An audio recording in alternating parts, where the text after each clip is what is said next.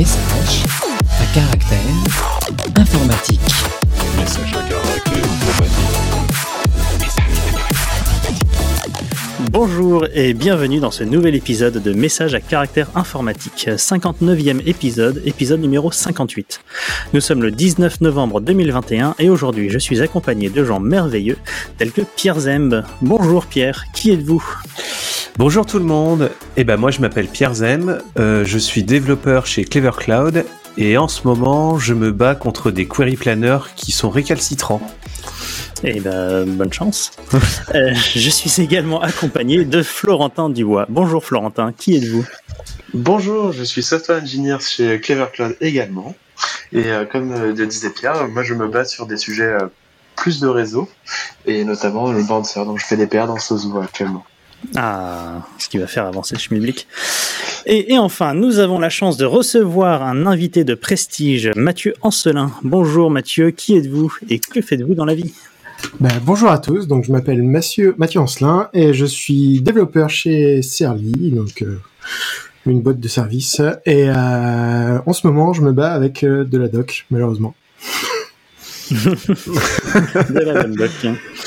Et de la doc pour qui? Pourquoi? Pour un projet open source qui s'appelle Otoroshi, euh, dont je parlerai peut-être plus tard. Ou... Ah bon, on peut en vous parler voulez. maintenant, hein, euh, si, si tu veux, euh, histoire Ben- que les gens te connaissent un petit peu. Pourquoi pas ben, En fait, de, dans, dans le cadre de, de ma mission chez un de mes clients qui est la Maïf, j'ai euh, créé et je continue de, de développer un produit open source qui s'appelle Otoroshi. En fait, c'est un, un reverse proxy HTTP avec des capacités d'API management. Euh, ça permet de faire tout un tas de choses parce qu'il y a plein de plugins, de, de fonctionnalités euh, diverses et variées. Et, euh, et actuellement, on, on utilise ça nous en prod euh, un peu partout, que ce soit en interne à la Maïf ou euh, dans du, alors c'est pas de l'externe, mais on va dire euh, dans des clouds euh, plus ou moins euh, publics et notamment sur Clever Cloud, euh, dans le cadre de la plateforme de service euh, Maïf. Ça marche. Voilà. Un, un client heureux. Si je- si Tout à fait. En tout cas, Euh, ouais, genre, il me semble que Otoroshi, enfin dans ses fonctionnalités, euh, enfin celle que je connais le mieux et que je trouve très intéressante, c'est notamment la notion de faire un peu de blue green et de d'AB testing, non? De Alors, API. En fait, c'est pas que Otoroshi qui permet, qui permet ça. Il y a des fonctionnalités de, de Canary dans Otoroshi, notamment.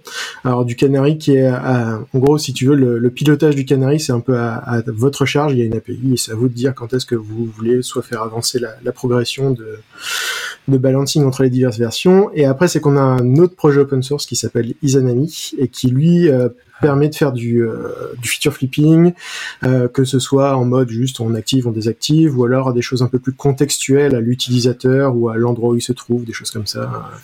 Et on peut faire de l'A/B testing euh, également avec euh, avec cet outil. Pendant qu'on en est là, est-ce que tu nous présenterais pas les outils open source de, de la Maïf Parce qu'il y en a plein en fait. euh, je suis en train de- Alors oui, tout à fait. Tu Alors, connais tous pouvez- leurs noms par cœur, bien sûr. Alors je connais. euh, bah, alors plus, plus c'est plus forcément le cas puisqu'il y a, en fait, euh, historiquement, on a un peu mon, enfin l'équipe dans laquelle je travaille, on a lancé un peu le, le truc open source à la Maïf, mais depuis il y a d'autres euh, d'autres équipes dans la Maïf qui se sont euh, qui sont appropriés la chose et qui ont, lancé leurs propres outils en open source. Donc on a pas, on finit par avoir pas mal de choses.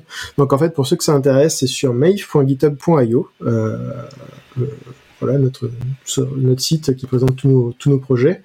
Donc on a diverses choses, on a hum, un truc qui s'appelle Let's. euh, je, je les fais tous et tous et, un par un, c'est ça? Ah, Ceux bah, que tu peux ceux- y aller. Ceux que tu connais, ceux que tu connais et bien. Euh, je, je, je peux, euh, ouais, ok, pas de souci. Euh, du coup, euh, on a un premier truc qui s'appelle Let's Automate, qui est un truc euh, assez bête. C'est en gros, c'est le, le machin qui nous permet d'automatiser la publication de certificats Let's Encrypt sur sur Clever, mais en mode wildcard, donc avec toute la tambouille DNS, etc. Donc euh, là, il y a besoin d'un peu de, disons qu'il n'y a pas grand chose qui fait ça automatiquement actuellement, euh, puisque c'est un, un peu compliqué de connaître tous les toutes les API de tous les DNS providers Ouais. du monde. On a le même problème. euh, Ouais, bah. Donc voilà. Euh, ensuite, on a un truc qui est assez intéressant, euh, c'est les, les, ce qu'on appelait les cards.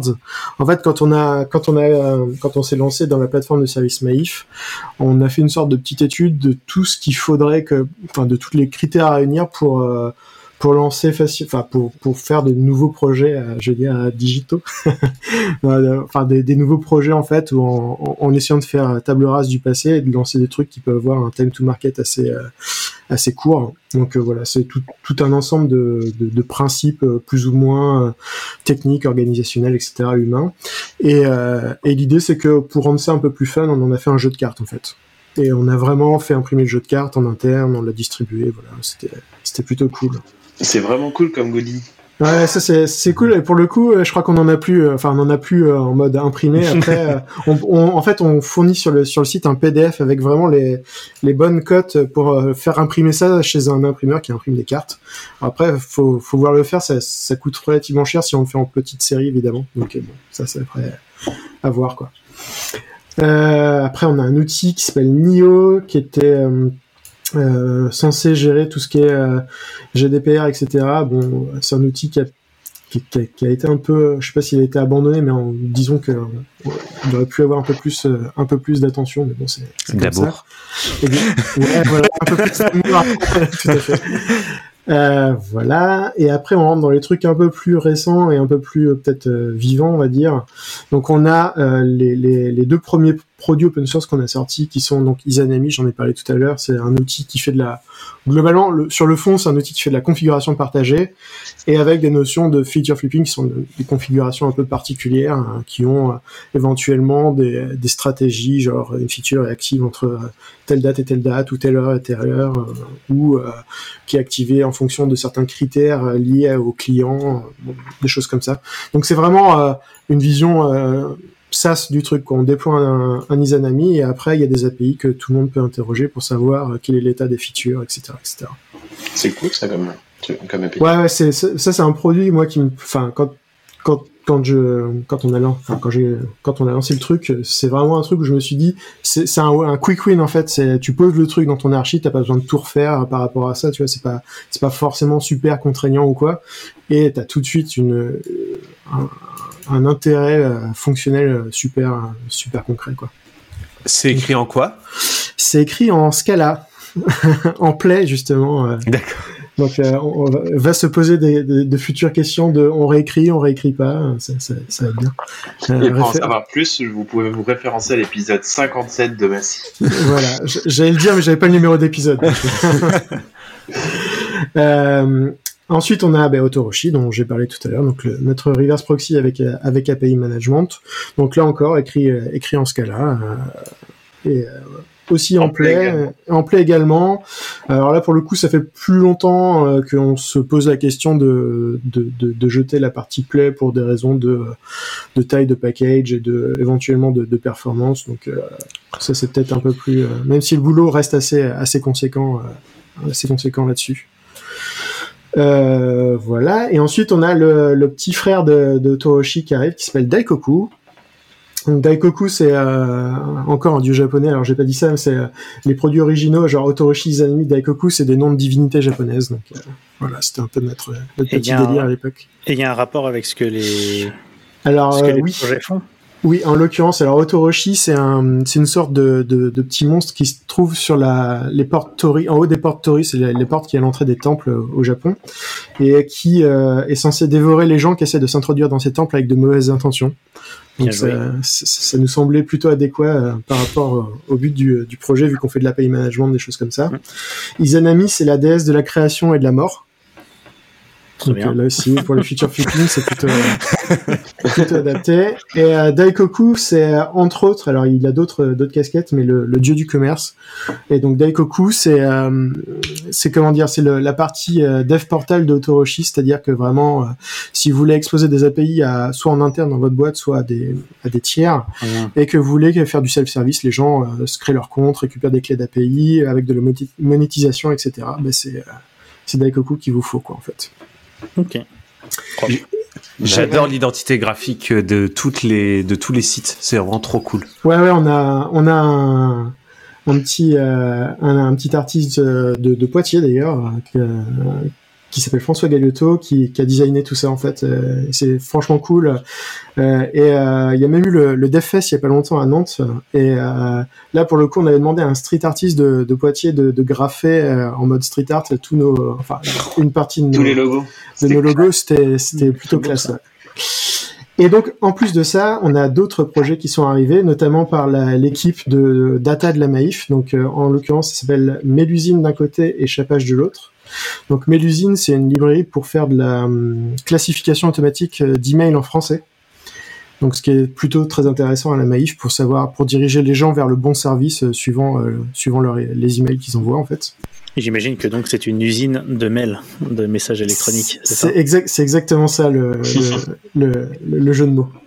Et ensuite, il y a Chapache, alors que je connais pas euh, énormément, mais de ce que j'en comprends, c'est, mais vous en avez déjà parlé dans un dans un massif. Alors là encore, le, numéro, je pourrais pas, je pourrais pas vous le dire. Mais en fait, c'est un, une sorte de, de, de dashboard pour pouvoir faire de l'explicabilité d'algorithmes de machine learning basé sur des, des librairies existantes. C'est une, j'ai l'impression que ça regroupe plusieurs façons de faire la chose et de, et ça l'expose, ça l'expose sous, sous forme de dashboard web, il me semble. Et enfin, on a un dernier projet qui s'appelle TOT. Alors là, on a quitté le, on a quitté le, le monde des, des, divinités japonaises et on est plus en Égypte. Et donc là, c'est une sorte de, de framework ou c'est un ensemble de librairies en tout cas pour euh, pour faire de, de l'event sourcing en fait euh, avec du, du Postgre, il me semble, euh, et du peut-être du Kafka. Je crois que c'est un peu l'idée. C'est Kafka. Ouais, Kafka PG. C'est ça, ouais. Très bien, bah, merci. Voilà, voilà. Plein de choses à regarder. Les, les, auditeurs, les auditrices à, bah, si, à aller regarder un petit peu les projets. N'hésitez surtout pas. C'est de l'open source, euh, c'est français. C'est la technologie française. N'hésitez pas, il y a des, des, discussions sur tous les projets GitHub. Si ça vous intéresse, euh, venez nous, venez nous poser des questions, il n'y a, a, aucun souci. C'est presque produit en Bretagne, du coup, je ne relancerai pas. Presque Sur une vision assez élargie de la Bretagne, on va dire. C'est ça, exactement. Une vision un peu camelote. Hein. C'est pas faux. Euh, en parlant de Bretagne, non, pas du tout. Euh, je cherche à faire une, euh, une transition un peu claquée au sol, mais euh, bon, on va. On va les travailler. On va y travailler. mais passons donc euh, au premier lien, enfin qui du coup est le deuxième, maintenant qu'on a rajouté un lien euh, les produits de la Maïf. de Scaleway, donc ça c'est une petite info de cette semaine. Scaleway qui annonce quitter Gaia X hein. globalement suite à euh, de y en a marre que on donne tout aux Américains, si j'ai bien compris. Euh, apparemment, le, le, la goutte d'eau qui a fait déborder le, le vase de Scaleway, c'est euh, le comment ça s'appelle? L'événement Gaia X qui était sponsorisé euh, globalement par euh, que des Chinois et des Américains. Euh, voilà, je sais pas si vous vous avez des choses non, ça fait toujours bizarre de voir Gaia X qui essaye de promouvoir euh, la, la, technologie européenne et euh, l'événement euh, phare en fait est sponsorisé. J'avais j'avais la liste là, c'est euh, Alibaba. Alibaba, AWS, Huawei et Microsoft euh, qui, qui sponsorisent l'événement. Ouais. L'événement qui se passait cette semaine d'ailleurs, c'était hier, je crois. Qui, qui est encore, c'est oh, hier et aujourd'hui. C'est aujourd'hui encore, oui. Ok, c'est en cours. Et euh, oui, oui, et euh, du coup, qui a suivi d'un tweet sur euh, par Arnaud de Birmingham qui disait que du coup, c'était plus possible euh, ce genre de, de choses. Mmh. forcément. Euh, donc voilà, bon, un petit article de Next Impact qui a sauté sur l'occasion pour pour en parler euh, un petit peu, mais effectivement, euh, euh, Gaia X, c'est un petit peu le, le, le, truc qui vient avec pas mal d'espoir et pas mal de et pas mal de peur, comme pour, pour citer notre cher et tendre patron de Clever Cloud. Euh, donc, euh, donc voilà, bon, on va pas forcément épiloguer euh, là-dessus. On a déjà beaucoup parlé, je pense, de, de GaiX et de ce genre de choses. Donc voilà. Le... Et on va continuer à en parler. Je pense qu'on va continuer à en parler parce que les, les affaires GaiX ne sont pas prêtes d'être finies, je pense. Non, euh... qu'ils ont sorti euh, récemment, euh, ils voulaient créer un standard d'authentification.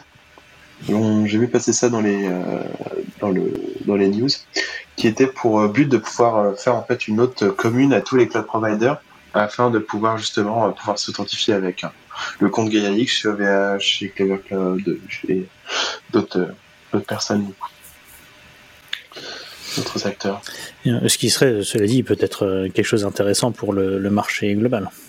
Ce qui serait quelque chose d'hyper intéressant. Mm. Après, l'intéressant c'est qu'il y a des acteurs dedans qui, qui s'y mettent, qui, qui jouent le jeu. C'est ça. Euh, eh bien, en parlant d'acteurs. Oh, celle-là, elle est belle. Oh. En parlant euh, d'acteurs euh, locaux, euh, voire français. Euh, toujours pas breton, je pense. Euh, de toute façon, euh, Clever Cloud est le seul cloud breton. hein. enfin, le seul. Hein, un, nuage parmi d'autres, j'ai envie de dire. Euh, Cet homme, que se passe-t-il Euh, mais en parlant de nuages, justement, euh, un nouveau service euh, d'une filiale du groupe La Poste s'est lancé et qui s'appelle Nuage, enfin nua.jeu. Euh, Leur compte Twitter, c'est nuage underscore fr.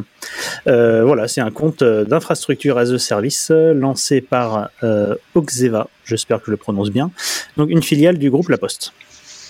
Euh, voilà, donc ils annoncent une infrastructure en France, euh, chez, euh, il me semble, euh, entre autres Equinix, etc.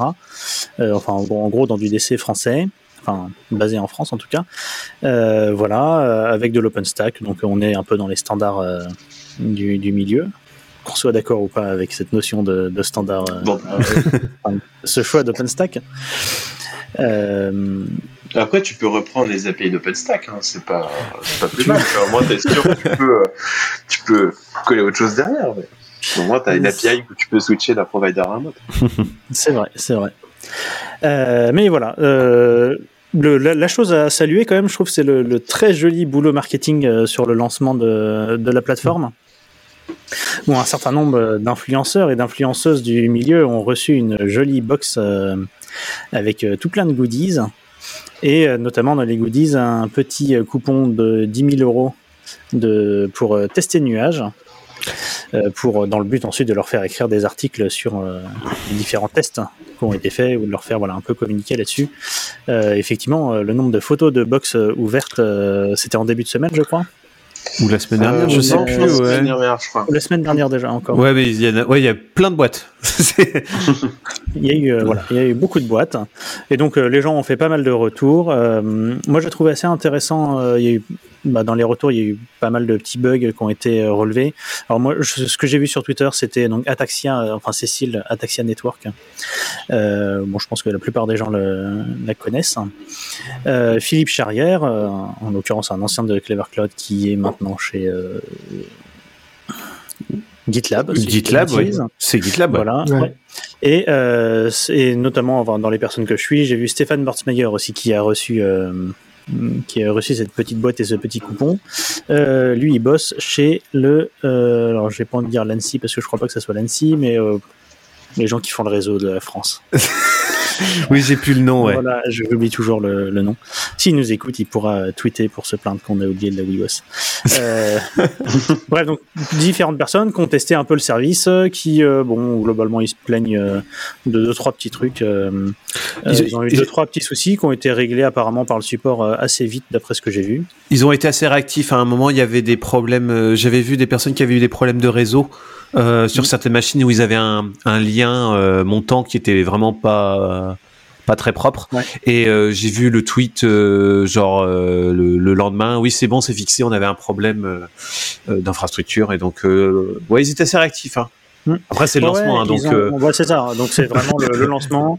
Euh, ils ont fait une grosse com. Il y a pas mal de gens qui ont testé du coup, donc c'est c'est intéressant. Ils ont eu pas mal de retours de petits bugs et ils ont fait effectivement tout un thread là de une petite dizaine de tweets où ils où ils disent euh, tous les correctifs qui sont qu'ils ont fait, etc. Donc ils sont quand même assez réactifs euh, là-dessus. Euh, voilà. Euh, a priori, euh, donc euh, en lisant un article de, euh, j'ai oublié son nom. Et bah, moi, je Euh, peux je combler avec pas un autre nom, qui est Vas-y. Lasnik, qui est le, qui est censé être justement le, le travail de Stéphane Bortmeyer. J'espère Ah, que c'est là que je me d'accord. trompe pas. Exactement. Euh, mais alors attends, du coup, c'est pas ça que je cherchais. Ah, j'ai perdu mon anglais. Bon, tant pis. Euh, je lisais donc un article C'est le de Emaxild. quelqu'un, euh, Maxilde, mais je cherchais son nom. euh, Olivier. Olivier Oh. Ouais. Ah voilà, merci. Euh, qui, qui a testé, qui a fait tout un retour, notamment il, il a littéralement copié-collé des échanges qu'il a eu, alors je pense avec leur accord, euh, qu'il a eu avec des gens en interne de, chez euh, Oxeva là, de, de Nuage. Euh, voilà, où en gros le, le but de ce service c'est de d'avoir quelque chose de simple, tu demandes une machine, tu l'as, ça te coûte un certain prix euh, à l'usage euh, et on se pose pas plus de questions là-dessus. Bon après, euh, faire une facture simple, euh, tout le monde le fait en commençant et pour être celui qui gère la facture de Clever Cloud. De toute façon, à un moment, ça va se complexifier mais, et c'est extrêmement difficile de maintenir quelque chose de simple et compréhensible pour tout le monde au fur et à mesure où, où on se diversifie, etc. Mais euh, voilà, l'idée c'est simplicité d'usage, simplicité euh, et transparence euh, financière, euh, prévisibilité des coûts. Et voilà, il parle de. Moi j'aime bien l'expression là de AWS fatigue, où euh, bah, tu lances des trucs sur AWS et puis à la fin tu as une Tu facture, une grosse facture. Euh, donc voilà, euh, s'il y en a qui ont envie de tester, euh, euh, moi j'ai personnellement pas eu le temps encore de, tester, mais si vous avez envie d'une machine virtuelle, euh, vous pouvez avoir une machine, machine virtuelle chez Nuage. Et, et voilà. Euh, là c'est le moment où j'essaie de glisser qu'on va bientôt faire de l'IAS chez Clever Cloud, mais bon que J'y j'y étais en train On de fera penser une de annonce, allait euh, glisser là-dessus. On fera une vraie annonce quand le temps euh, sera arrivé. Euh, alors moi, je, en lisant un petit peu ce qui- ce qu'il y avait sur les trucs de nuages, le fait de pouvoir avoir un compte sur lequel on invite des gens qui ont chacun leur compte pour se partager le- la gestion des machines, c'est très intéressant parce qu'il y en a marre des services euh, où, chaque, où on se partage un on se partage un mot de passe euh, stocké dans euh, sous n'importe quel gestionnaire de Sur mot de un passe post-it. ou, euh, ou sur un post-it euh, En dessous l'écran. En dessous le clavier, ouais. Euh, Non, Sous le voilà. clavier, oui, pardon. Donc, euh, donc voilà, ça c'est bien de pouvoir euh, inviter des, des gens et d'avoir cette, euh, cette idée-là que souvent, bah, quand il y a une entreprise et qui gère des machines, bah, t'as pas qu'une seule personne qui gère les machines. Euh, voilà, comme le font euh, certains autres providers de- d'infrastructures qu'on nommera pas ici. Euh, voilà, je sais pas si vous avez autre chose à dire sur, euh, sur Euh, Nuage. Pas vraiment, j'ai pas testé non plus, j'ai pas eu le temps. enfin, j'ai pas eu le temps, j'ai pas pris le temps de le faire. Et euh, j'attendais, euh, j'avoue que j'attendais un petit peu que le Yas de Clever sorte d'abord. Je crois que Mathieu aussi attend que le Yas de Clever sorte, mais on a dit qu'on en parlerait pas. Non, non, c'est vrai que c'est c'est quelque chose qu'on attend, même si euh, l'offre passe reste quand même plutôt euh, plutôt séduisante, mais on a deux trois besoins sur des choses un peu particulières où euh, c'est vrai que euh, pouvoir gérer la machine, ça reste quand même, euh, ça peut être pratique.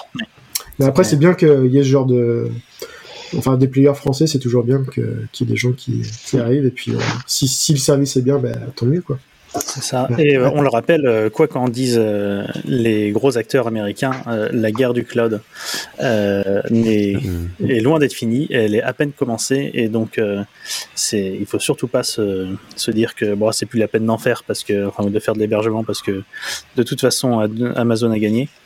Euh, on a encore énormément de, de parts de marché à récupérer. Enfin, il y a des gens qui ont des, de plus en plus de besoins. Donc, lancez-vous. Oui, et puis surtout, il y a les besoins Et- évoluent aussi. Et les besoins évoluent. ouais. Oui, tout à fait. Faut pas oublier ça. Pour le coup. euh. Euh, voilà, voilà pour, euh, pour Nuage. Je vous propose de passer sans aucune transition, sauf si quelqu'un a, a une idée de génie, J'allais te dire avec euh, un verbe, mais euh, avec un verbe.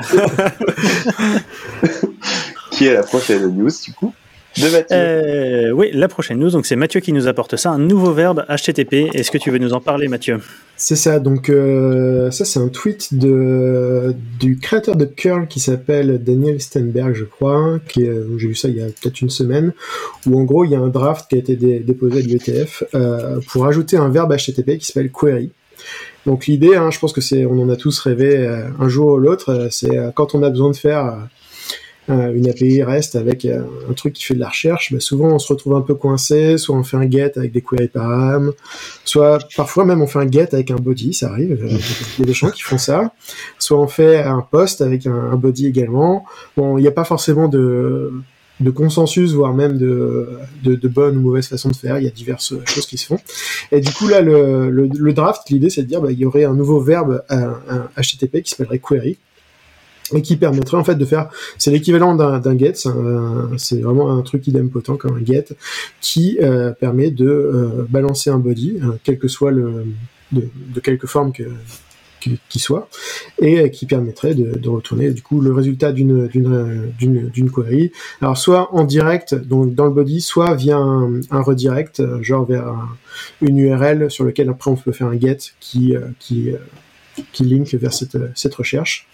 Et du coup, c'est un truc qui serait potentiellement cacheable. On peut avoir euh, passé un, évidemment, un header accept pour euh, négocier le contenu de, de- du résultat de la recherche, euh, etc., etc. Donc, euh, Et, j'ai pour question, du coup, le but c'est de d'enlever justement les queries para ou c'est complètement autre chose?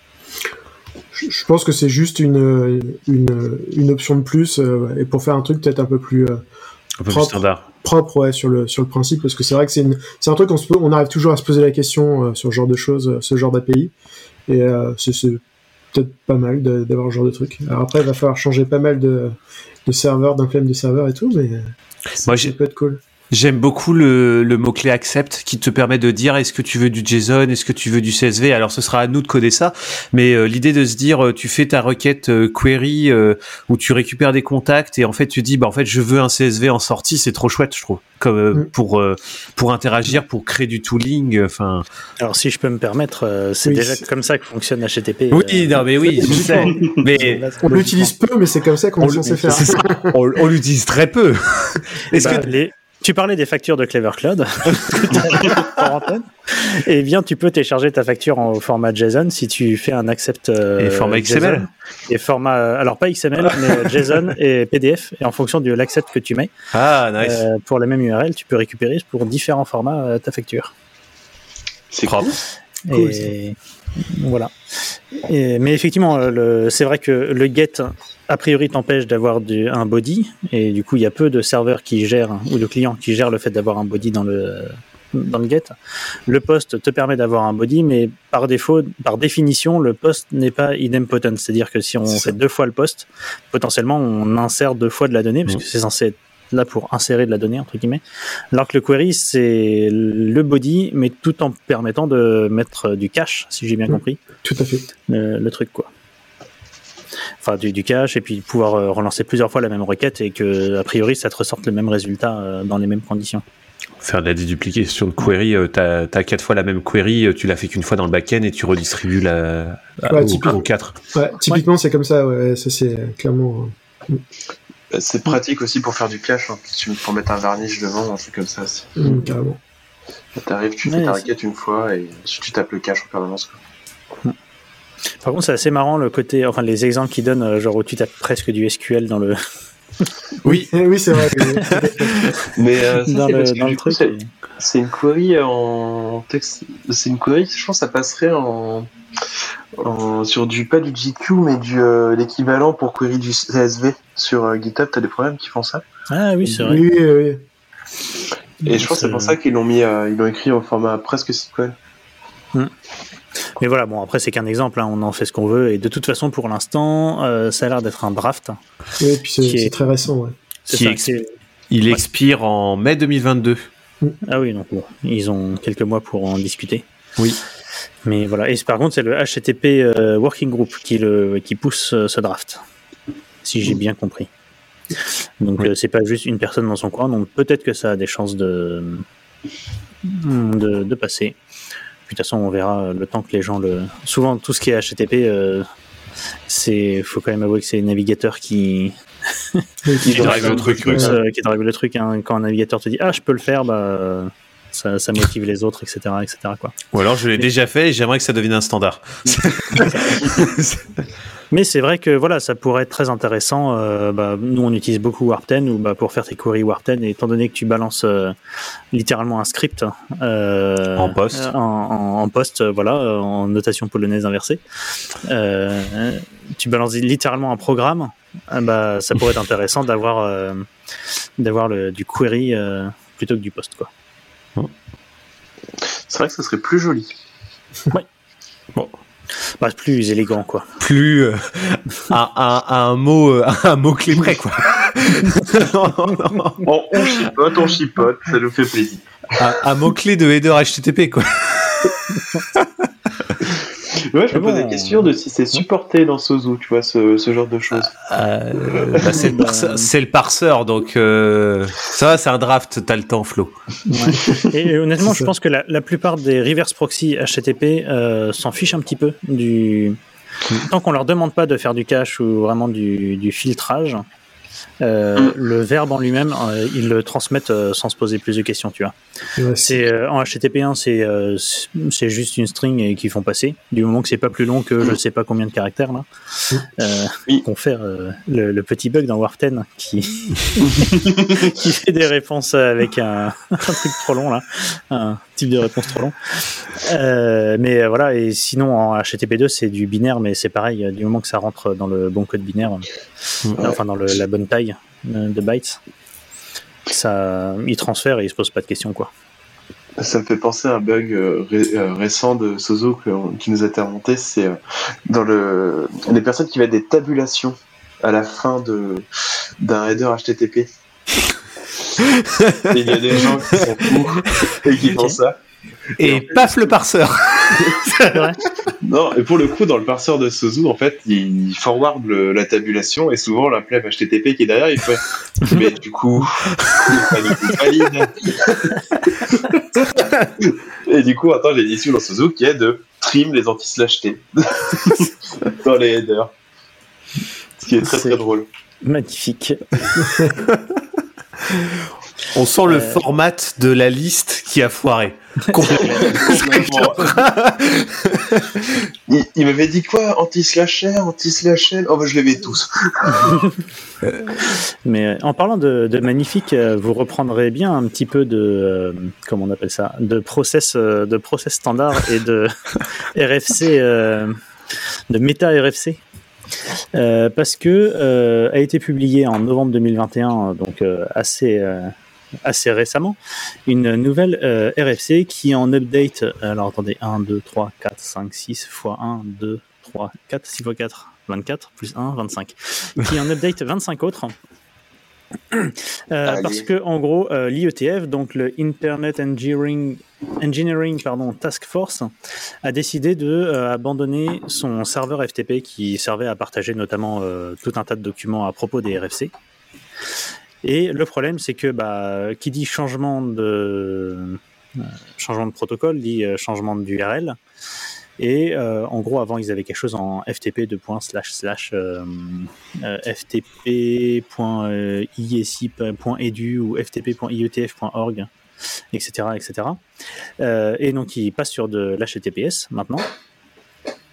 Parce que de moins en moins. Je crois qu'il y, a- il y a un navigateur qui a, déc- qui a annoncé qu'il y a quelques mois là qu'ils allaient abandonner bientôt le support Le du FTP dans l'URL. Non? Si, oui. Je Il sais, avait oui, un- oui, oui, tout à fait. Oui. je sais plus demande si lequel. c'est pas Chrome euh, ou un truc comme ça. Je sais plus. Euh, bref. Et du coup, euh, voilà, ils se sont dit, on va changer tout ça. Donc, on va faire un nouveau site, euh, etc. Et par contre, le problème, c'est qu'il y a des RFC qui référencent dans leur texte euh, ce- ces URL en disant, bah, par exemple, euh, il y a des copies de, des différentes RFC qui sont available, enfin, qui sont disponibles à telle adresse ou telle adresse, euh, ou qui, voilà, qui référencent certaines archives, etc. qui, qui link vers des fichiers quoi, qui sont stockés sur ce FTP. Et comme il abandonne, bah, il, faut bien mettre à jour ces RFC, sauf que des RFC, ça ne se met pas à jour.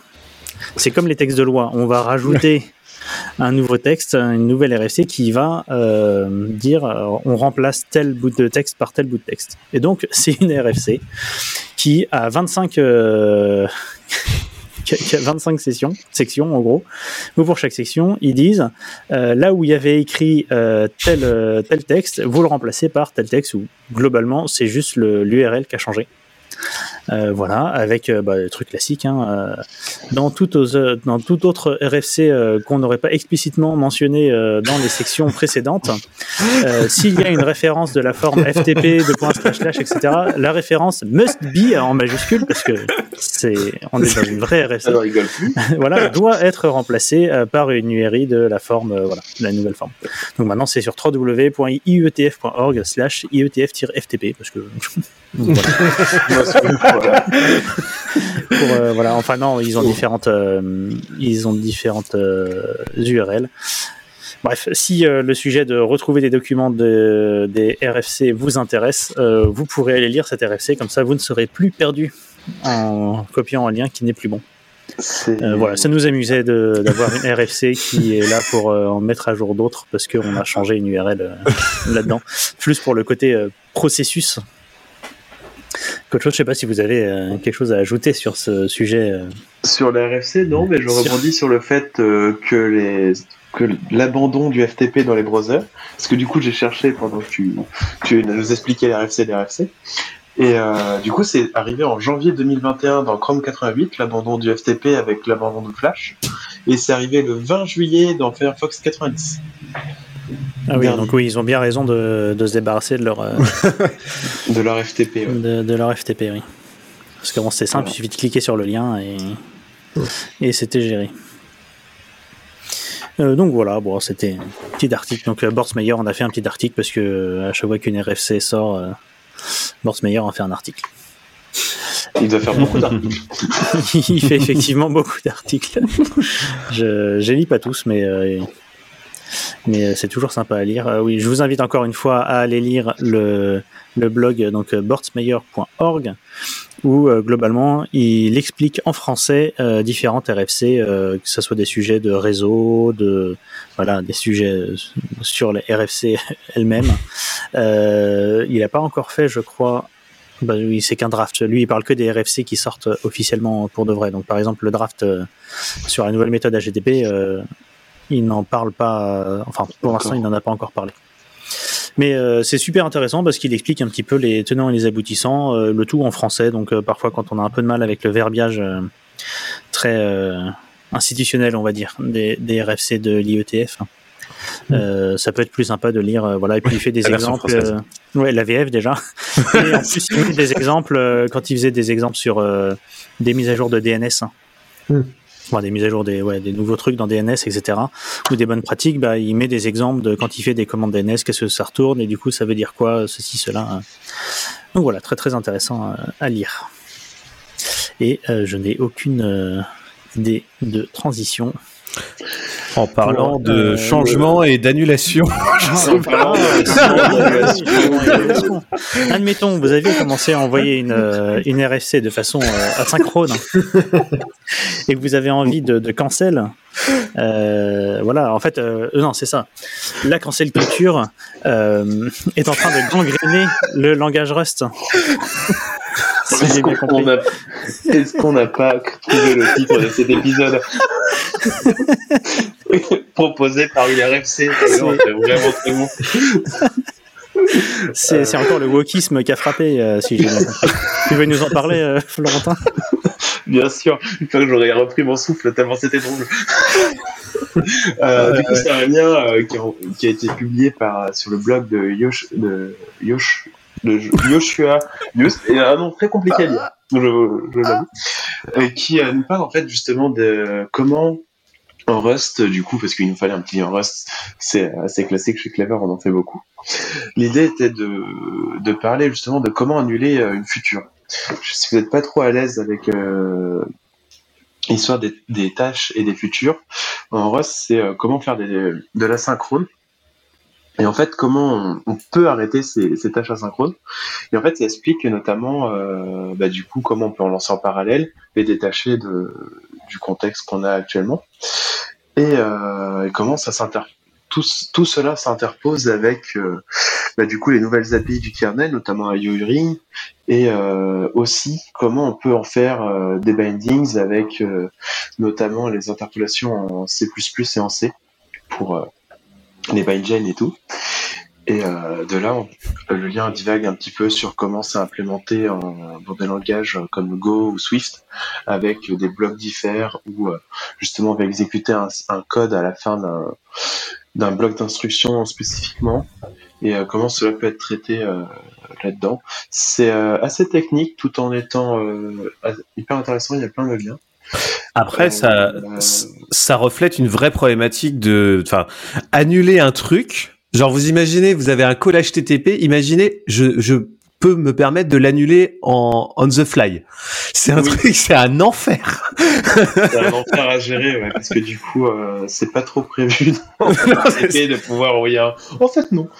C'est ça. Et puis il parle aussi de, il me semble, d'annuler un groupe de tâches, de, de futurs, etc. Où là, ça commence à devenir un peu technique aussi. euh, il me Exactement. semble. Et, Ah, de comment tu propages l'annulation euh, vers les futurs qui sont potentiellement créés par euh, cette feature-là. C'est ça. Exactement. Il y a une partie aussi sur euh, tout ce qui est euh, buffer. Parce qu'en fait, notamment euh, avec IORing, l'idée c'est de pouvoir partager les, les buffers avec le kernel. Mais du coup, si tu annules la tâche vient euh, notamment euh, du C++, euh, une, euh, des problématiques qui est de c'est à qui de free justement le buffer Hmm. au kernel ou au programme. Et, euh, et du coup, ça t'oblige, si tu pars de ce principe-là que tu peux annuler ta tâche, d'enregistrer ton buffer au niveau du kernel pour ne plus le bah, faire de free d'un point de vue Rust. Le problème de ça, c'est que Hmm. Rust, lui, elle va automatiquement vouloir le free et le kernel euh, va vouloir le free aussi. Ça pose d'autres problématiques. Et euh, en plus de ça, si euh, il est, le buffer est enregistré côté kernel, il faut faire une, une copie à un moment de ce buffer pour pouvoir l'utiliser.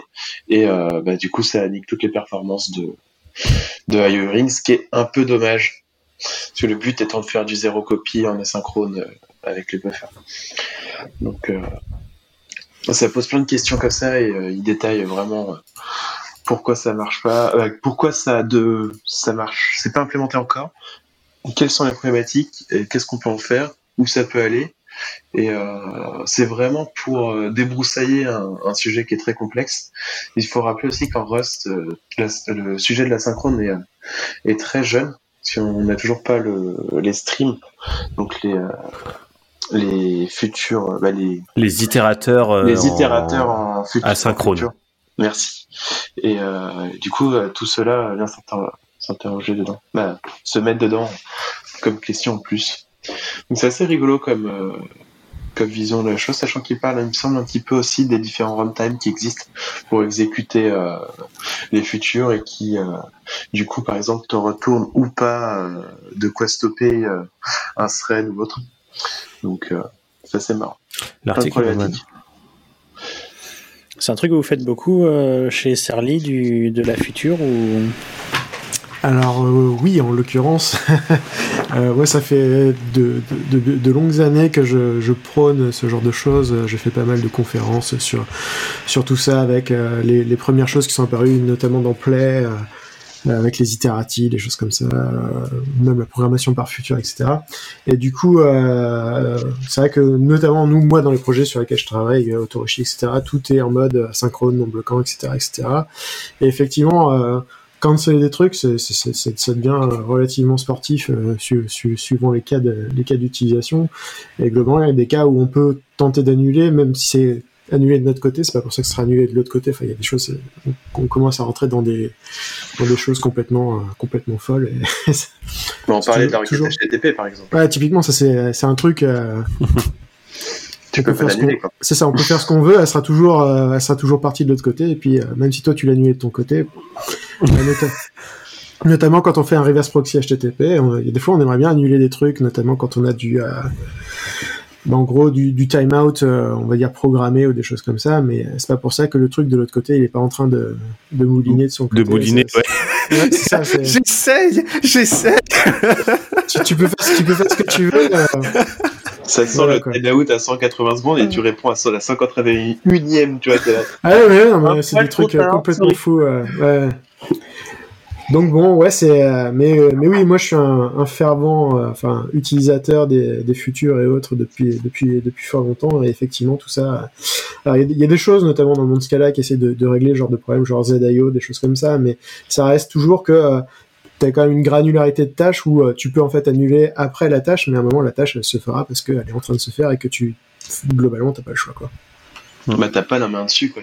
C'est ça, tu pourras pas.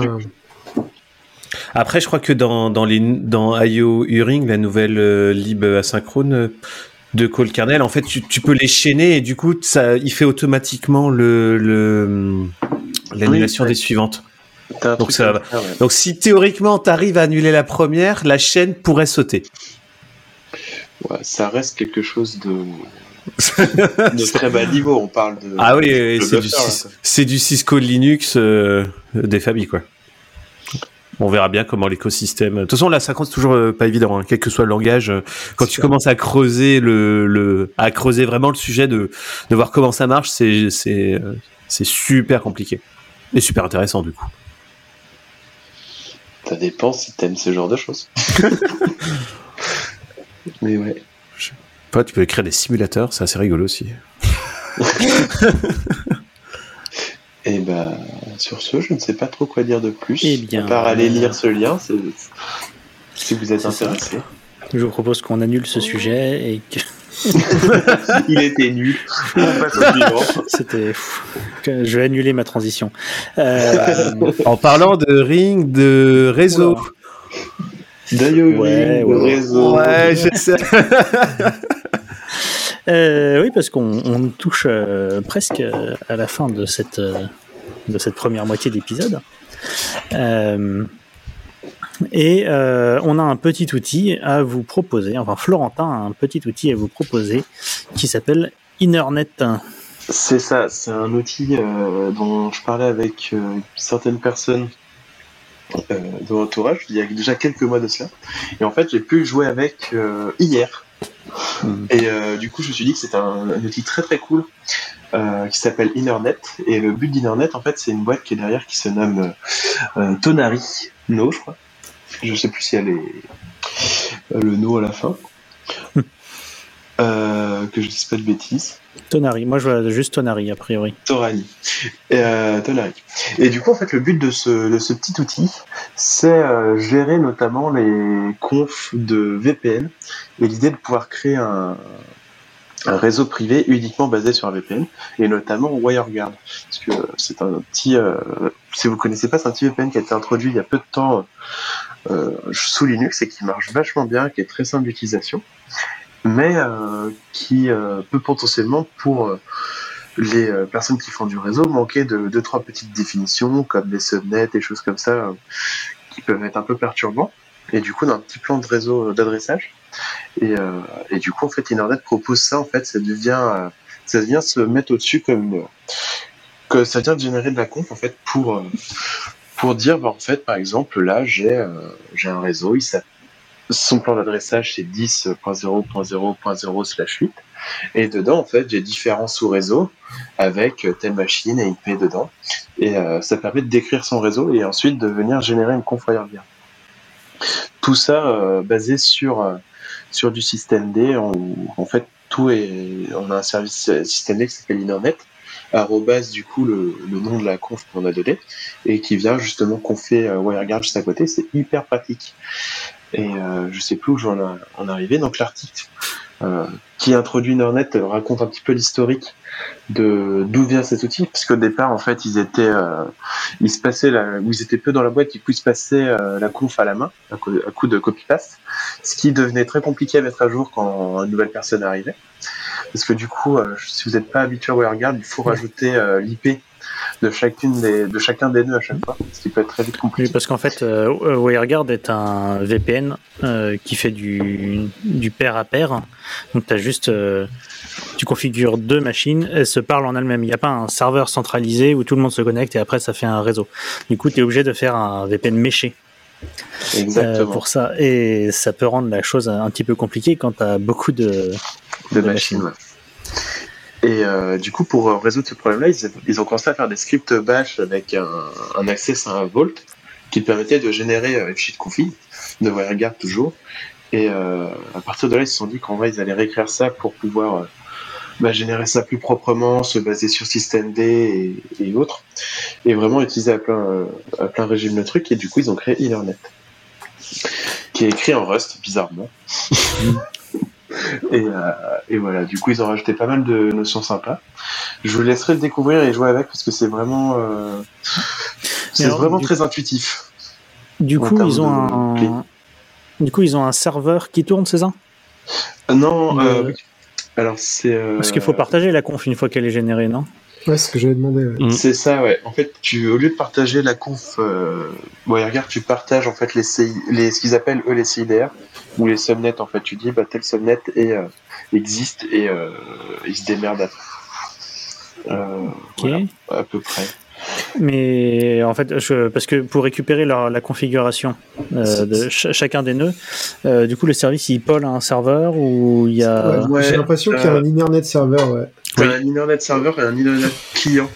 En fait, du coup, le client te sert pour toi ton, ton interface WireGuard et Mhm. le serveur doit te servir pour justement communiquer entre les différents euh, entre les différents services. Je pense que le client internet vient voir si t'as un client, euh, Ouais. t'as le serveur sur la machine en face. Ouais, d'accord. son Il fait du, il fait un poll régulier. euh, Ouais, c'est un data plane. euh, Ouais. Enfin, ouais, contre-plane. C'est du contrôle. Ouais. Contre-plane, ouais. Contrôle plane, ouais. De toute façon, à un moment, t'as pas non plus euh, des masses de, Ouais, des masses ça, de choix. Il faut se partager le, le truc. Quoi. l'info. Mm, mm. Et euh, du coup, euh, je rajoutais ça parce que justement dans l'article, ils font un petit deep dive, un aparté sur euh, l'aspect bashing dont on a parlé à, à l'instant de WireGuard et pourquoi ils ont dû faire ça comme ça. Et aussi du fait que justement, euh, vu que c'est du point à point, en fait, tu es obligé de contacter chacune des adresses IP et de les confier à la main euh, pour pouvoir y accéder. Et, Et euh, ouais. de là, en fait, on vient un autre truc qui, euh, qui est sur le GitHub et là pas sur le lien du blog post, qui est une RFC encore, la 3407 pour le coup Ah. qui, euh, qui est en IPv4 uniquement, et pas en IPv6, euh, qui évite en fait justement avec WireGuard, vu que potentiellement tu vas venir configurer euh, plein d'IP dans, un, dans le même subnet, de euh, en fait envoyer des paquets avec la mauvaise euh, IP source. Hmm. Et euh, du coup ils expliquent en fait que ce que c'est deux flags dans sysctl à, à mettre, mais qui sont pas mis par défaut et que dans genre 99,99% des cas, euh, c'est transparent. Et euh, en fait, ils comprennent pas pourquoi ce serait c'est pas mis de base. Oui, c'est vrai que ça, c'est une conf qu'on a par défaut. euh, enfin, que nous, on a mis sur nos machines parce que c'est pas activé par défaut et c'est extrêmement utile. Exactement, Effectivement. euh, petit problème de je comprends pas, il m'a répondu sur l'interface d'à côté, du coup ton paquet n'est pas valide. Euh, voilà. Et ainsi, Mhm. du coup, euh, pour terminer, euh, il parle aussi des, de Timescale et Nebula, qui sont les équivalents un petit peu d'Internet en managé. Mhm. Et euh, Timescale qui est plus closed source et Nebula qui est open source. Voilà. Je vous laisserai découvrir tout ça. Je sais pas si vous avez des, des choses à dire dessus. Vas-y, Mathieu, c'est ton moment. Non, en fait, euh, moi, ça fait un petit moment que je fais du, du WireGuard euh, pour, pour des trucs perso, euh, parce que je trouve ça plutôt pratique. Et c'est vrai que, euh, notamment quand Tailscale était sorti, je m'étais dit, ah, c'est, plutôt, plutôt cool. euh, euh, bon, après, effectivement, bah, il y a le côté, voilà, c'est, c'est une boîte, c'est que le source, machin, etc. Et là, j'avoue que ça, ça, là, ça me, ça me branche bien, la Internet. Je, je pense que je vais pas tarder à, à mettre les mains dedans euh, pour voir si, euh, si je peux faire quelque chose de cool avec. Franchement, euh, ça me plaît ce que, bien. je, ce que je vois, c'est que du coup, tu peux générer un fichier de config relativement petit pour, euh, pour Ouais. systemd et Internet et le faire gérer par un Ansible, un Puppet, un truc comme ça. Mm. Et du coup, tu startes ton service et ça te génère toute ta conf WireGuard, ça avoir tes copains à côté euh, pour avoir le réseau et tout assez facilement. Quoi. Et Et, monter les, ton réseau privé. Quoi. les CIDR sont gérés, enfin les subnets sont gérés euh, sur le Inet server. Ça c'est rigolo comme euh, le Inernet server. En fait, tu fais un Inernet server add CIDR et tu peux ajouter Ouais. ton CIDR. euh, ça, Oui, parce que c'est lui qui va gérer les, les groupes, Ouais. justement. Ouais, c'est. Enfin, Oui, pas mal, c'est rigolo. Et une autre feature, je vais pas parler parce que justement, tu peux, euh, le but c'est de déclarer euh, un réseau global qui est, par exemple, du 10.0008 et, euh, et en fait de faire des sous-réseaux dedans. Et ensuite, tu peux venir pirer des réseaux entre eux en disant, bah, en fait, euh, tu as une gestion de rôle qui te dit, bah toi, t'appartiens, euh, je sais pas, à tel sous-réseau, mais tu as aussi le droit d'accéder à tel sous-réseau. Et du coup, ça fait du routage entre les deux. C'est assez rigolo comme. euh, comme Pas mal. En fait, ça ressemble beaucoup à ce qu'on cherche à faire. euh, Peut-être. C'est un produit qui, qui va sortir bientôt. Moi, j'attends. Inner Network Group, on l'appellera. Inner Group. Inner Group. Mais euh, ouais, c'est très très intéressant. Du coup, c'est un Euh, petit outil que je voulais, que je voulais vous partager. Eh bien, parfait. Je crois qu'on touche à la fin de ce, de ce premier épisode. Euh, enfin, de ce premier, de ce 58e épisode, si je dis pas de Neuf. bêtises. 59e 59e épisode. Épisode numéro 59e épisode. épisode 60. Euh, euh, comme la tradition le- le- le- l'inflige, j'ai envie de dire, euh, nous invitons donc euh, no- notre invité à nous parler de sa musique euh, fétiche du moment ou pas du moment ou de toute sa vie. Mathieu, est-ce que tu as une petite euh, chanson à nous proposer et Ouais, ouais. Ben, alors au début, je voulais mettre un truc qui me, qui correspond vraiment à mes goûts musicaux, etc., etc. Donc c'est une chanson qui s'appelle Bleed de Meshuga. Donc c'est du, du, du métal bien, bien vénère avec des signatures rythmiques complètement tarées. Mais bon, euh, je me suis dit que pour la, la santé des oreilles des auditeurs, c'était pas le, le truc le plus génial. Et du coup, euh, je vais choisir un autre truc et un peu une, une petite euh, private joke avec mes collègues. C'est un, c'est une reprise de la de Take On Me de AA avec des instruments Ah. avant qui est absolument génial. Et, euh, et voilà, je, j'espère que ça plaira à tout le monde. je, je pense que je vais, je vais l'écouter parce que j'adore cette chanson. Euh, je, je sais pas si tu l'adores après, mais Alors, c'est vrai que j'ai adoré la version. Je sais pas si vous avez vu cette série euh, qui s'appelle Chuck. hein, avec le type qui se Si. retrouve à avoir plein d'informations dans la tête là et Oui, qui se met tellement à savoir se battre etc et bien le tout dernier épisode de Chuck il y a une bombe qui va exploser et il faut maintenir la musique jusqu'au bout et je vous, je vous dis pas tout, tout ce qui se passe exactement mais euh, mais en gros il y a le fameux euh, les deux euh, les deux mecs horribles là euh, harceleurs euh, enfin bref stalkers etc qui euh, qui font une reprise de Me. Euh, et Oui, c'est très très drôle et voilà Il y a Lester et euh, je sais plus quoi il s'appelle. Ah oui, oui, c'est Le blanc. c'est les deux Ah, types horribles euh, euh, voilà, qui me faisaient rire euh, il y a 12 ans quand j'avais regardé Chuck et quand je l'ai re-regardé il y a moins longtemps, euh, ils sont quand même ultra creepy. Ce genre de blague passe quand même beaucoup moins à notre époque. Euh, mais voilà. Et donc, euh, je vous remercie d'avoir écouté cet épisode jusque-là et on vous retrouve. Alors nous dans quelques minutes et nos auditeurs et auditrices euh, dans une semaine a priori euh, pour euh, la seconde partie de cet épisode. Et là je clique sur stop. C'est ça.